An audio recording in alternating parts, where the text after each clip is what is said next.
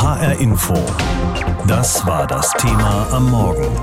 Spiel auf Zeit. Missbrauchsopfer streiten mit katholischer Kirche bekommen tausende Menschen, die in der katholischen Kirche sexuellen Missbrauch erlitten haben, eine finanzielle Entschädigung. Darum soll es unter anderem bei der bevorstehenden Herbsttagung der deutschen Bischöfe in Fulda gehen, wobei die Kirche lieber von einer finanziellen Anerkennung des Erlittenen spricht, denn sie will gar nicht erst den Eindruck erwecken, als könne man den durch den Missbrauch verursachten Schaden mit Geld wiedergutmachen. Denn der Schaden, das Leid, die seelischen Verletzungen, die durch den erlittenen Missbrauch entstanden sind, quälen die Betroffenen in vielen Fällen ihr Leben lang. Und nicht nur das, seitdem vor zwei Jahren bekannt wurde, dass in den vergangenen Jahrzehnten mehr als 3000 Menschen Opfer sexuellen Missbrauchs durch Vertreter der katholischen Kirche geworden sind, werden auch bei den Betroffenen viele Wunden wieder aufgerissen. Oliver Günther hat mit einigen gesprochen. Kai Moritz wurde sexuell missbraucht durch einen katholischen Priester in Mittelhessen. Rund 30 Jahre ist das inzwischen her. Vor zwei Jahren ist Moritz an die Öffentlichkeit gegangen. Ein Schritt, den nur wenige wagen. Im Interview mit dem Hessischen Rundfunk hat Moritz aber auch deutlich gemacht, wie heikel der Umgang mit dem Erlittenen ist, welche Herausforderungen sich stellen. Es ist wichtig, äh, vorsichtig auch mit sich selber zu sein als Betroffener. Also ich äh, spreche immer lieber von Überlebender als Opfer, ähm, weil äh, ein sehr sensibles Thema es ist, wie man damit umgeht. Ja, ich habe jahrelang Zeit gehabt, auch mich sehr differenziert mit meinem Schicksal da auseinanderzusetzen. Wichtig ist trotzdem damit äh, an Kirche heranzutreten und lästig sein bei den entsprechenden Stellen. Worte wie Überlebender. Einerseits die Warnung, vorsichtig mit sich zu sein, andererseits aber auch der Anspruch, lästig zu sein gegenüber der Kirche. All das deutet an, unter welchen Belastungen viele Betroffene stehen. Belastungen, die Matthias Katsch gut nachvollziehen kann. Katsch ist als Jugendlicher selbst Opfer eines katholischen Geistlichen geworden. Inzwischen vertritt er als Sprecher der Initiative Eckiger Tisch die Interessen von Missbrauchsopfern. Und er erklärt, was der Prozess der Aufarbeitung, aber auch die aktuelle Debatte um ein Schmerzensgeld für viele bedeuten. Stellen Sie sich vor, Sie haben eine tiefe Wunde und haben dann, weil diese Wunde nicht sachgemäß versorgt wurde, mit Bordmitteln es geschafft, dass sich das irgendwie verkapselt hat, dass sie weiterleben konnten unter dieser Verkapselung ist natürlich der Eiter weitergewachsen. Der hat ihr ganzes Leben vergiftet.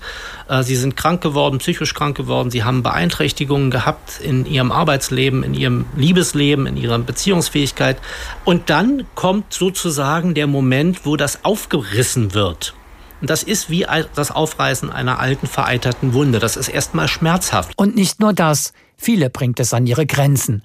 Das haben meine Kollegen und ich auch bei unserer Recherche für HR Info zum Thema Missbrauch immer wieder erfahren. Menschen, die sich nach vielen Jahren dazu entschließen, ihre Geschichte zu erzählen und die genau das dann überfordert.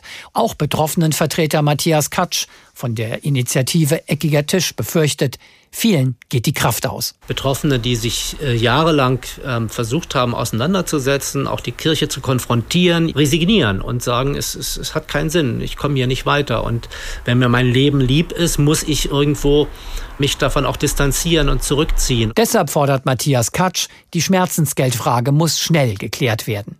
Und immerhin, auch der Vorsitzende der Bischofskonferenz, der Limburger Bischof Georg Betzing, gibt sich zuversichtlich. Er habe das gute Gefühl, so Betzing, dass bis Ende des Jahres eine Regelung stehe. Heute beginnt in Fulda die Herbstvollversammlung der katholischen Bischöfe in Deutschland und sie werden sich wieder einmal damit beschäftigen müssen, dass über Jahrzehnte hinweg viele Kinder und Jugendliche in der katholischen Kirche sexuell missbraucht worden sind von Priestern und Ordensleuten, also von Geistlichen, in deren Obhut sie waren. Zehn Jahre ist es her, dass das Ausmaß sexuellen Missbrauchs in der katholischen Kirche zum ersten Mal annähernd bekannt geworden ist. Seitdem sind immer mehr Fälle ans Licht gekommen. Aber noch immer haben viele Opfer keine Entschädigung erhalten. Keine finanzielle Entschädigung, denn im anderen Sinne von Entschädigung zu reden, fällt natürlich schwer angesichts dessen, was die Missbrauchsopfer über lange Zeit hinweg erlitten haben. Vor der Sendung habe ich mit Professor Norbert Lüdecke gesprochen. Er hat an der Universität Bonn den Lehrstuhl für Kirchenrecht inne. Herr Professor Lüdecke, im März hatte die katholische Deutsche Bischofskonferenz schnelle und unbürokratische Zahlungen angekündigt von jeweils bis zu 50.000 Euro. Insgesamt wären da womöglich rund 130 Millionen Euro aufzubringen und das in einer Zeit, da viele Gemeinden sparen müssen. Und so hat nun eine Diskussion darüber begonnen, woher das Geld kommen soll, ob zum Beispiel auch Kirchensteuern dafür verwendet werden dürfen und sollten. Wie sehen Sie das als Kirchenrechtler? Meines Erachtens müsste das so sein, wo andere Kirchenmittel nicht mehr ausreichen. Wenn viele Katholiken jetzt den Reflex haben, zu fragen, was sie denn mit den Priestertaten zu tun haben, dann übersehen sie meines Erachtens zwei Dinge. Zum einen, viele Opfer haben sich nicht getraut, sich den Menschen in ihrer persönlichen Umgebung zu offenbaren. Ihren Eltern, Verwandten, Freunden, Bekannten, Gemeindemitgliedern weil sie wussten, die würden ihnen nicht glauben, sondern im Zweifel den Priester für glaubwürdiger halten. All diese Menschen, denen sie sich nicht offenbaren konnten, waren Laien. Und dann Ermittler mit Beißhemmung, verfolgungsmilde Staatsanwälte, Journalisten, die sich im katholischen Kirchensystem vielleicht nicht genau genug auskennen und oder doch nicht so gerne hartnäckig sind. Auch das alles Laien und schließlich die Insider in den kirchlichen Verwaltungen, im pastoralen Dienst, in den katholischen Räten und Verbänden, im Zentralkomitee der Katholiken. Alles Laien, von denen in all den Jahrzehnten kein einziger jemals etwas mitbekommen haben soll. Wie viel ungeäußertes Mitwissen gibt es hier wohl? Das heißt also, das wäre ein gesamtkirchliches Problem, wo dann nicht nur die Kirchenoberen, die geweihten Priester eine Verantwortung haben, sondern eben das, ich sag mal, das ganze Kirchenvolk in Anführungsstrichen. In der Tat. Und deswegen auch noch der zweite Punkt, den ich machen möchte. Wir Laien sollten uns klar machen, dass wir es sind, die genau die strukturelle Mächtigkeit der Kirche finanzieren, gegen die die Betroffenen kämpfen und sich immer wieder ohnmächtig fühlen müssen. Wir Laien haben die Gehälter der Täter und klerikalen Mitwisser gezahlt. Und wir tun das immer noch. Und genauso finanzieren wir auch die Medienmacht der Kirche mit ihren Pressesprechern und Abteilungen in 27-facher Ausfertigung, mit Domradio, mit einem nationalen Medienhaus in Bonn und eigener Nachrichtenagentur, bei der sich wiederum andere Medien nicht immer kritisch bedienen. Das heißt, wir bezahlen die permanenten Eigenlobnarrative, die dort verbreitet werden. Und deswegen finde ich, wer sagt, nicht mein Geld für die Verbrechen von Priestern, der bestraft nicht die, sondern der lässt einfach die Betroffenen im Stich. Die Entscheidungskompetenz, was Entschädigungen für Opfer von sexuellem Missbrauch innerhalb der Kirche angeht, haben allerdings nicht alle in der Kirche, sondern eben die geistlichen Würdenträger. Und da kritisieren nun Opferverbände, dass dieser Prozess doch sehr langwierig verläuft und was auch deshalb bedauerlich sei, weil die Zeit jetzt drängt. Denn viele, die als Kinder von Priestern missbraucht worden sind, sind heute schon sehr alt und einige Kritiker vermuten, dass hinter diesem zähen Ringen innerhalb der Kirche System steckt, dass die Kirchenoberen auf Zeit spielen. Sehen Sie das auch so? Ich sehe das so. Entweder kaltes Kalkül oder sträfliche Fahrlässigkeit. Wer wissen und handeln wollte, der konnte das seit über 30 Jahren. In Deutschland war die Missbrauchsinformation nachweisbar spätestens seit den 1990er Jahren im System Kirche vorhanden. 2001 musste aber zuerst Rom die Initiative ergreifen. Erst dann strickten die deutschen Bischöfe schnell ein paar unverbindliche Leitlinien. Und dann weitere neun Jahre brauchten sie, um sie zu verbessern. Und dann erst begann, und zwar langsam, Aufklärung. Bis zu der bekannten MHG-Missbrauchsstudie im September 2018 verging wieder fast ein weiteres Jahrzehnt. Denn auf dem Weg ließ man ja zuerst einmal ein Forschungsprojekt mit Professor Pfeiffer abstürzen. Und nochmal zwei Jahre später will man jetzt über weitere Konsequenzen reden. Rechnen Sie denn damit, dass die deutschen Bischöfe jetzt bei der Bischofskonferenz zu einer Einigung kommen und die Frage der Entschädigung auch im Sinne der Opfer und ihrer Vertreter abschließen? Ich habe den Ankündigungen zur Vollversammlung entnommen. Das Missbrauchsthema ist dort eines unter mehreren. Es steht nicht mehr im Vordergrund. Es soll um weitere Konsequenzen gehen. Heißt doch, man meint schon vieles getan zu haben. Ehrlich gesagt sind meine Erwartungen da denkbar gering. Aber wenn ich eins hinzufügen darf, in den Medien ist fast nur die Rede davon, es ginge um Entschädigungszahlungen.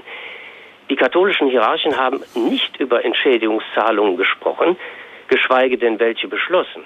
Sie wollen gerade keine Entschädigung, sondern mit Geld Leid anerkennen. Entschädigung nimmt Maß am objektiv entstandenen Schaden und bedient einen Anspruch. Wer Leid anerkennt, behält die Bewertungsmacht bei sich und zeigt sich großzügig. Betroffene finden das paternalistisch oder gönnerhaft. Da könnte natürlich die Überlegung dahinter stecken, dass man Leid, wie es äh, diese vielen Menschen durch den Missbrauch erfahren haben, gar nicht entschädigen kann. Sie beschäftigen sich ja schon seit den 90er Jahren mit diesem Thema, kennen viele Opfer, haben mit vielen gesprochen. Hat die Kirche überhaupt noch eine Chance, da etwas wieder gut zu machen? Das steckt ja in dem Begriff der Entschädigung auch drin. Also ich glaube, wenn, dann sollte man den Betroffenen das Urteil darüber überlassen, ob etwas gerecht ist oder nicht. Das zum einen. Und zum Zweiten, ich fürchte leider, dass die Chance, von der Sie reden, bei vielen Betroffenen vertan ist. Denn die Betroffenen haben ja diese Jahrzehnte der vertuschenden Beharrung erleben müssen.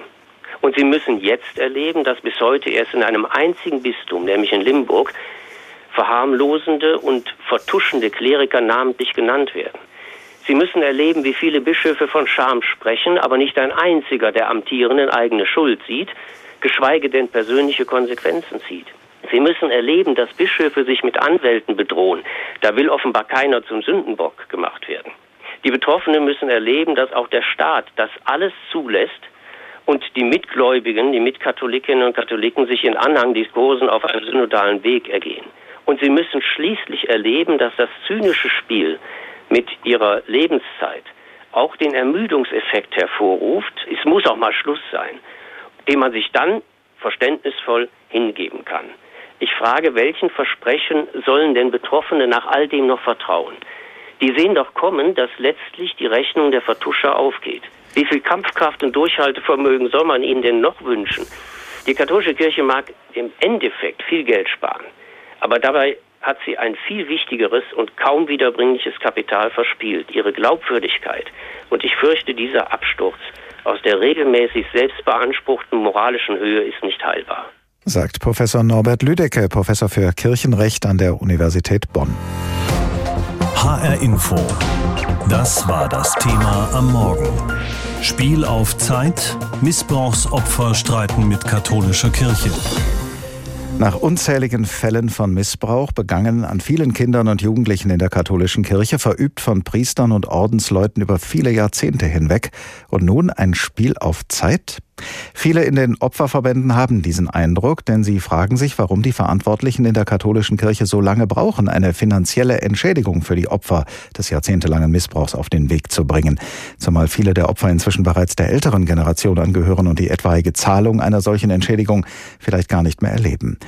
Heute nun beginnt in Fulda die Herbsttagung der katholischen Bischöfe in Deutschland und sie werden sich erneut mit dem Thema beschäftigen müssen.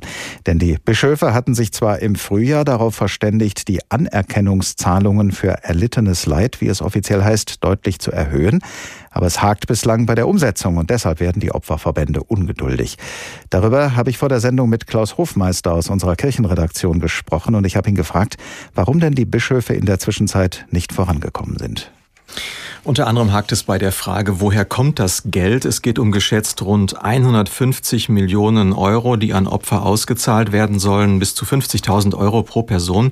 Die heikle Frage ist, soll man das aus Kirchensteuern bezahlen, also sozusagen vom Mitgliedsbeitrag der kleinen Leute? Als Bischof Ackermann, der Missbrauchsbeauftragte, Bischof von Trier, das vorschlug und sagte, wir werden wohl nicht umhin kommen, dafür auch Kirchensteuern zu verwenden. Da gab es einen auch für mich bemerkenswerten Aufstand bei den katholischen Laienverbänden, die einfach empört waren, so nach dem Motto, jetzt sollen wir für die Exzesse der Kleriker bezahlen. Also das scheint innerkirchlich kaum durchsetzbar. Ich denke, die Bischöfe suchen nach einer Lösung ohne Kirchensteuer, um an dieser Stelle nicht mit den Laien auf Konfliktkurs zu gehen. Welche andere Finanzierungsmöglichkeit käme denn in Frage? Eine Möglichkeit sind die Vermögen der sogenannten bischöflichen Stühle. Das sind meist sehr alte, historisch angesammelte Vermögenswerte, also Ländereien, Wälder, Widmungen und so weiter. Im Bistum Augsburg Hamburg hat man sich jetzt schon auf diesen Topf für die Opferentschädigungen festgelegt. Aber ob das überall geht, ist eben auch fraglich. Nun sind ja Missbrauch und sexuelle Gewalt nicht nur von Priestern in Gemeinden verübt worden, sondern auch in Ordensgemeinschaften, Klosterschulen, in anderen klösterlichen Einrichtungen. Umfasst die geplante Opferentschädigung auch die Orden? Also konkret vorerst noch nicht. Die Orden sind ja selbstständig und nicht der Bischofskonferenz untergeordnet. Aber die Bischöfe haben natürlich ein großes Interesse, jetzt in einem Schritt eine Einheit einheitliche Lösung auch für alle Opfer zu schaffen. Aber die Orden sind überwiegend sehr überaltet und entsprechend auch arm die bekommen ja direkt keine Kirchensteuern, sondern müssen ihren Unterhalt selbst erwirtschaften. Und im Bereich der Orden werden geschätzt ebenfalls nochmal 30 Millionen Euro an Entschädigungen fällig. Das sind Schätzzahlen. Die Bischofskonferenz müsste sich also einen Ruck geben und den Orden vermutlich finanziell kräftig unter die Arme greifen. Und das in einer Zeit, wo durch Corona in den meisten Bistümern aktuell auch Haushaltsbremsen aktiviert wurden wegen der erwarteten Kirchensteuereinbrüche. Das ist so ein zweiter Stolperstein, der dazu führt, dass die Sache nicht recht vorangeht. Ich habe schon gesagt, die Opferverbände werden inzwischen ungeduldig, sehr ungeduldig und sie äußern das auch. Tun sie das zu Recht? Ja, die Empörung ist aus meiner Sicht zu Recht sehr groß, denn man hat die Opfer ja sehr lange schlecht behandelt. Die sind in dieser Sache sensibel, teils auch alt, die sehen ihre Fälle schwimmen, fühlen sich nochmal ein weiteres Mal abgeschrieben. Und die Bischofskonferenz ist eben aktuell nicht so geschlossen unterwegs, dass sie mal in einer gemeinsamen Kraftanstrengung diesen doch lähmenden kirchenbehördlichen Gang nennenswert beschleunigt hätte. Also ich habe Verständnis für diesen Ärger. Wird es denn in Fulda bei der Herbsttagung der deutschen Bischöfe aller Voraussicht nach eine Lösung geben? Werden die Stolpersteine aus dem Weg geräumt? Ja, ich fürchte, vermute, dass der Abstimmungsbedarf tatsächlich im Moment noch größer ist als die Zeit, die man sich hierfür im Moment eingeräumt hat. Ich fürchte, es geht nochmal in eine neue Runde. Das wäre dann im nächsten Frühjahr schlimmstenfalls. 27 Bischöfe, das sind 27 Kirchenfürsten Kirchenfürsten, die alle etwas anders ticken. Die Bischofskonferenz ist ja auch nur ein Moderationsgremium ohne wirkliche Weisungsbefugnis. Die müssen sich also zusammenraufen. Da gibt es keinen, der wirklich auf den Tisch hauen kann. Und das hieße dann eben schlimmstenfalls, dass die Opfer in diesem Jahr dann immer noch kein Geld bekämen. Vermutlich geht für sie die Geduldsprobe noch weiter. HR Info. Das Thema. Wer es hört, hat mehr zu sagen.